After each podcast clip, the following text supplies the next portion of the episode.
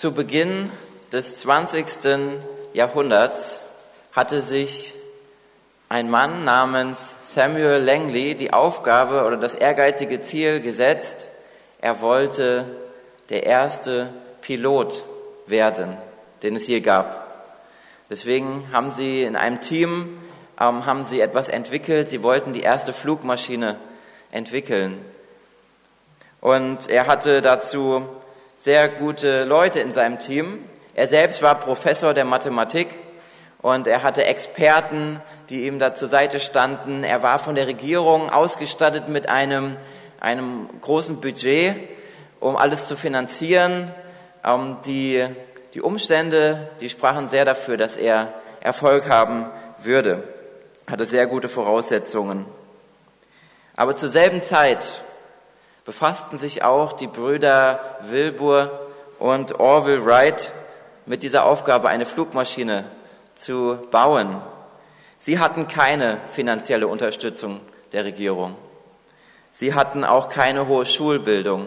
In ihrem Team äh, waren, ähm, ja, waren einfachere Leute, die keine hohen Schulabschlüsse hatten. Niemand von ihnen hatte studiert. Aber eines hatten sie, und das war Leidenschaft.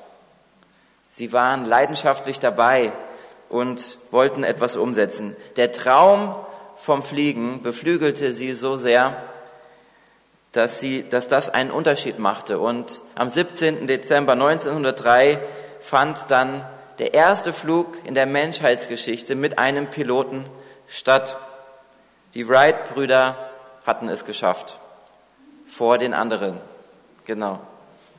Ihre Leidenschaft ist auf die Männer in ihrem Team übergegangen, hat sie angesteckt und sie haben gemeinsam diese Aufgabe mit Leidenschaft umgesetzt. Und das hat den Unterschied gemacht.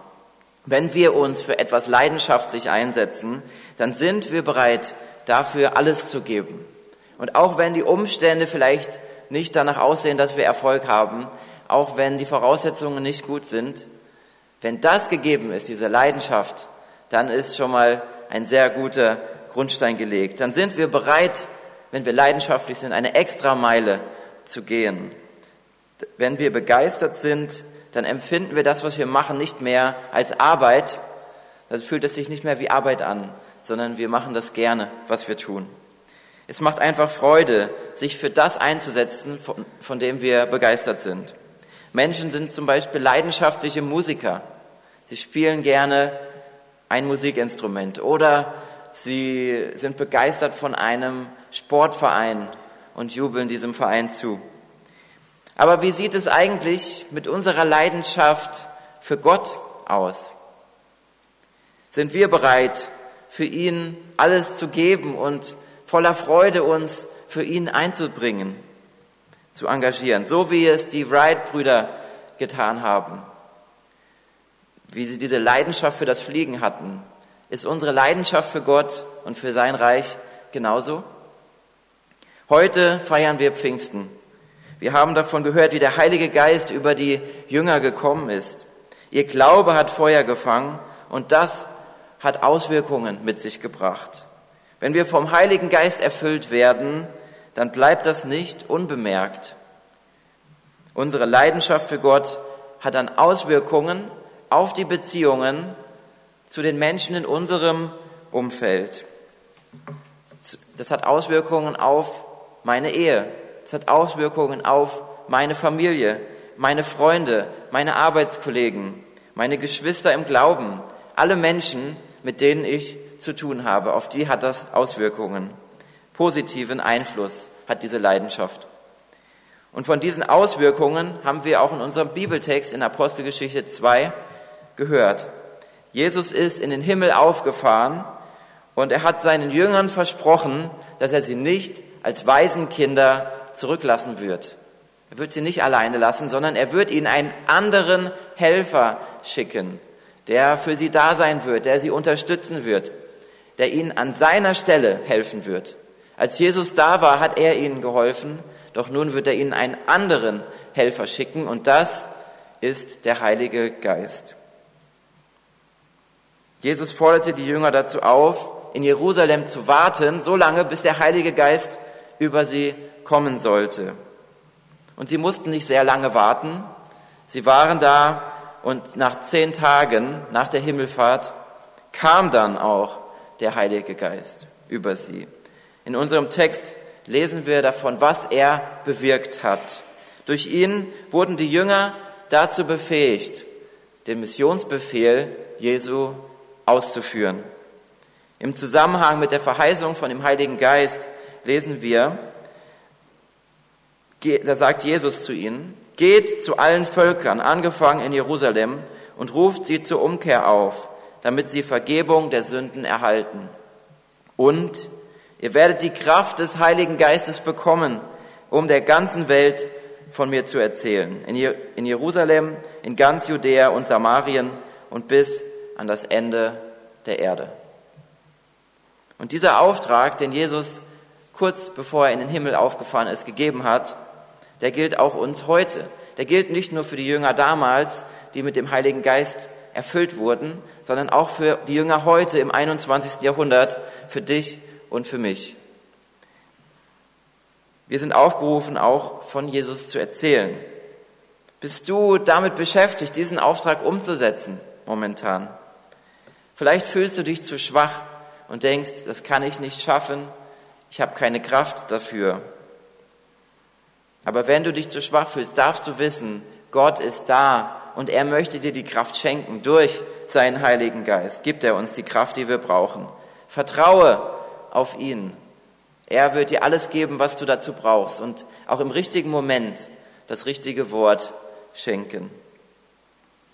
Am Anfang der Pfingstgeschichte erfahren wir, dass sich die Jünger in Jerusalem versammelt haben. Und das waren nicht nur zwölf Jünger, die wir vielleicht denken, diese zwölf Jünger, die enge Gemeinschaft mit Jesus hatten. Nein, es waren 120 Jünger, die hier zusammengekommen sind. Woher weiß ich das? Das steht im ersten Kapitel im Vers 15. Da lesen wir, dass es 120 Jünger waren. Und nach dem jüdischen Gesetz mussten mindestens 120 Juden zusammenkommen, um eine selbstständige Gemeinschaft zu bilden. Und das war damit erfüllt. Und über ihnen erschienen dann auf einmal so Feuerzungen, die sich auf sie herablegten und die bevollmächtigten sie dazu, in anderen Sprachen zu sprechen. Ich denke, dass, dass sie alle Feuerzungen bekommen haben. Und das legen diese Verse 17 und 18 aus der Pfingstpredigt von Petrus nahe. Als Begleiterscheinung zu den Feuerzungen hörten sie ein Brausen wie von einem gewaltigen Wind. Das Wirken des Heiligen Geistes. Wir lesen schon vom Heiligen Geist in der Schöpfungsgeschichte. Der Geist Gottes schwebte über dem Wasser. Er war beteiligt an der Schöpfung der Welt. Und auch wo der, der erste Mensch dann mit diesem, diesem Atem Gottes angehaucht wurde und zu Leben gekommen ist, das hat der Heilige Geist bewirkt. Er wirkte damals schon und das griechische Wort für Geist, Pneuma, steht auch im, in dieser Bedeutung Wind oder Atem, der Lebensatem Gottes. Die Feuerzungen haben dazu beigetragen, dass die Jünger in verschiedenen Sprachen gesprochen haben und auch von den guten Taten Gottes weitererzählt haben. Seit dem Turmbau zu Babel, wie wir es gehört haben, ähm, leben wir in einer Welt mit verschiedenen Sprachen.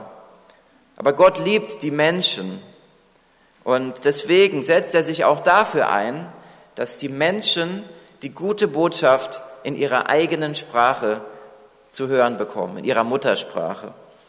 Als Jünger Jesu sind wir alle auf der Mission, anderen in ihrer eigenen Sprache davon weiter zu erzählen, was Jesus getan hat. In unserem Fall ist es die deutsche Sprache.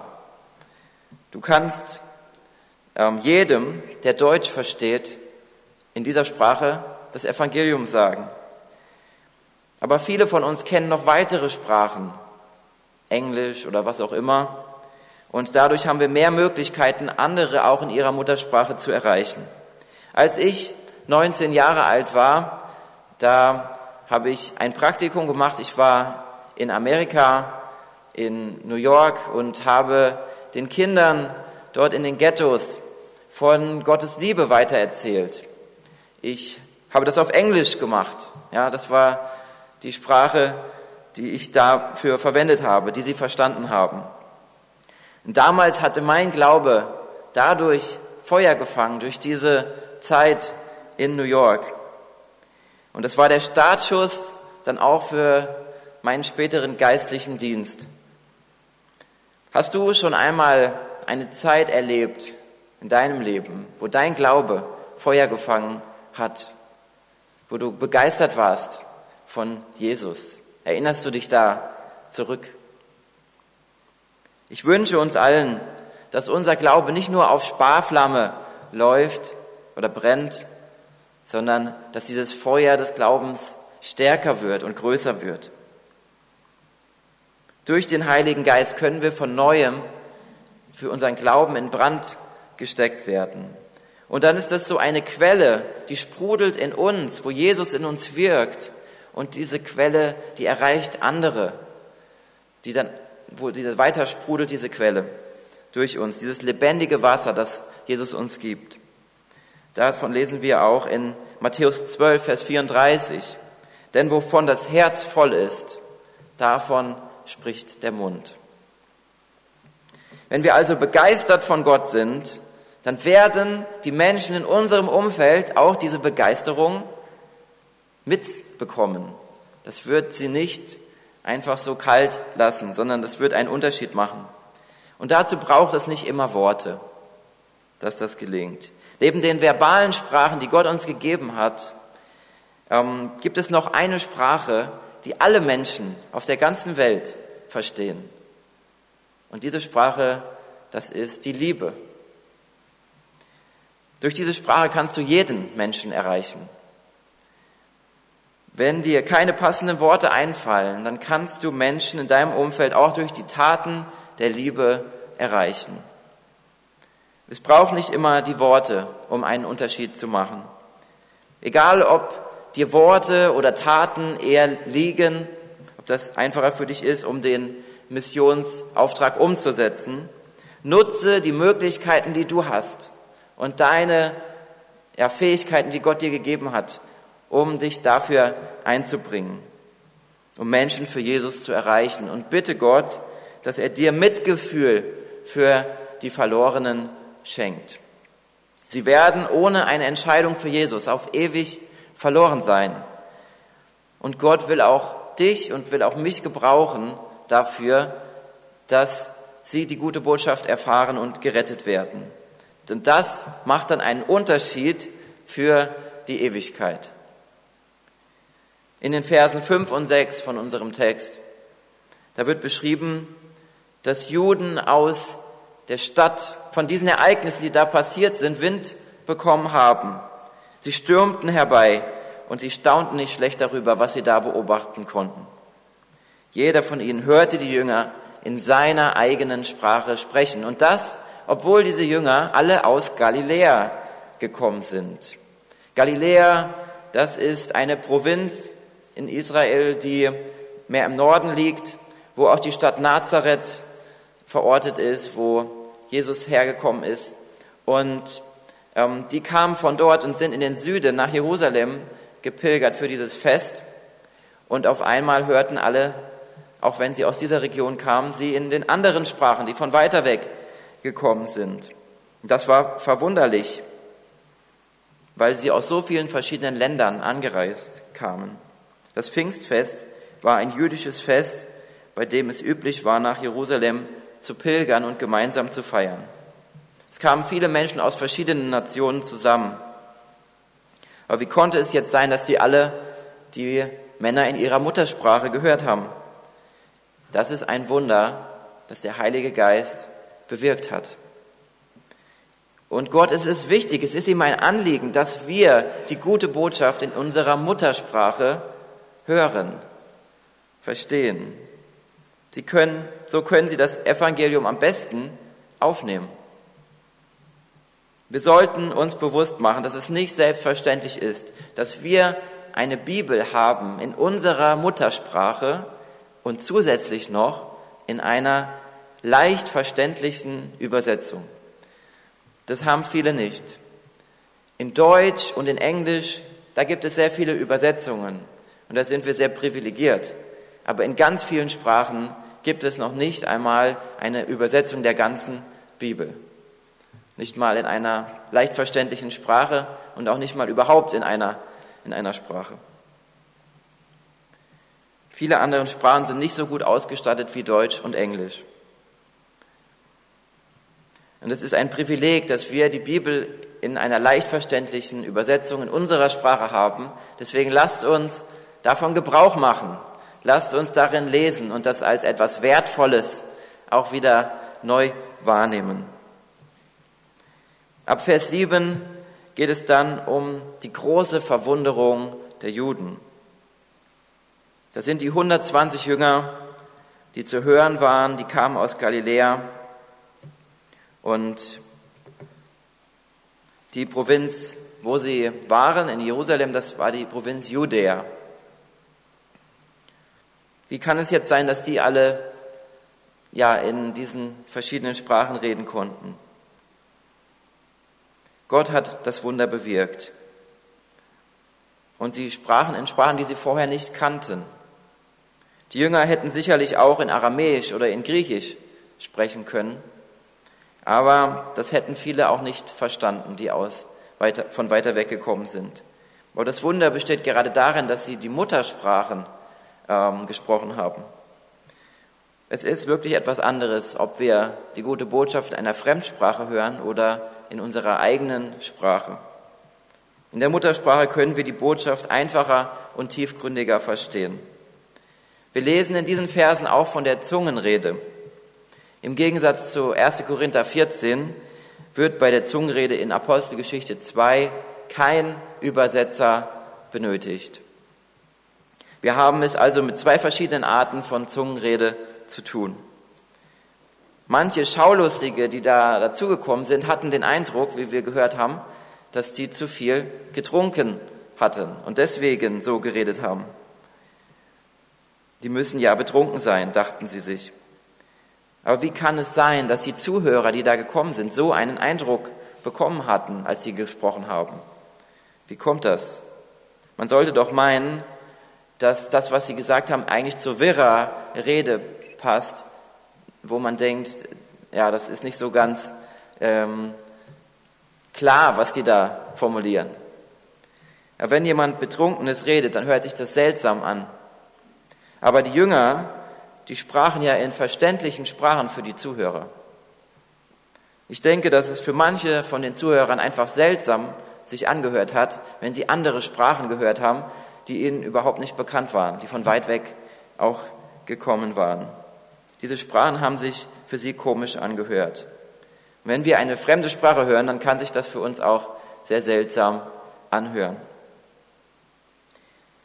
An Pfingsten hat der Glaube von 120 Jüngern Feuer gefangen. Und sie begannen aus Menschen aus allen Nationen von den großen Taten Gottes zu erzählen. Das war der Startschuss für die Missionsgeschichte, der Geburtstag der Gemeinde. Und diese gute Botschaft wird bis heute weitererzählt. Wie können wir das praktisch umsetzen? Wie, wie können wir das machen? Wie können wir auch Leidenschaft für Gott entwickeln?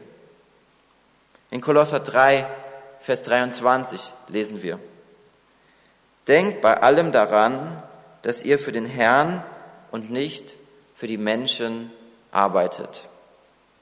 Egal was wir tun.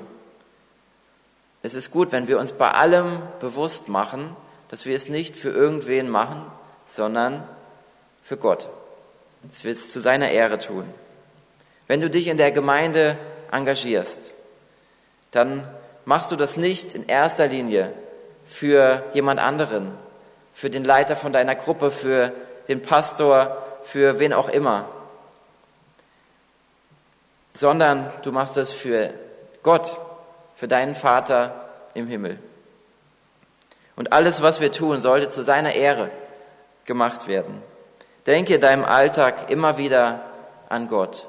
Nicht nur in der sozusagen stillen Zeit, dass wir uns da mal Zeit nehmen für Gott, sondern immer wieder während dem Tag, dass wir uns immer wieder bewusst machen, Gott ist da und das, was ich jetzt gerade mache, mache ich zu seiner Ehre. In unserem Alltag, bei ganz alltäglichen Dingen. Wenn ich jetzt Geschirr spüle, mache ich das zur Ehre Gottes. Ich mache mir bewusst, Gott ist dabei. Wenn ich ins Bad gehe, dann danke ich Gott dafür, dass er mir fließendes Wasser geschenkt hat.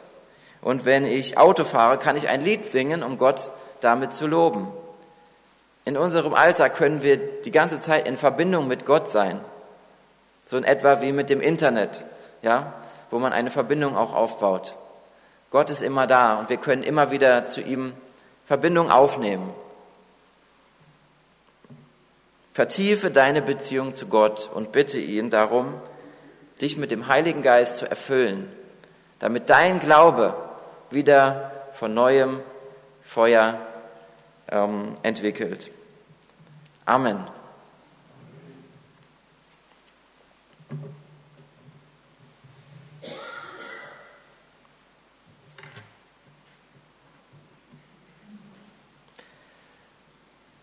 Wir sind dann auch zum Ende des Gottesdienstes gekommen und lasst uns dann noch für den Segen aufstehen. Danach wird es noch ein Lied geben. Ja.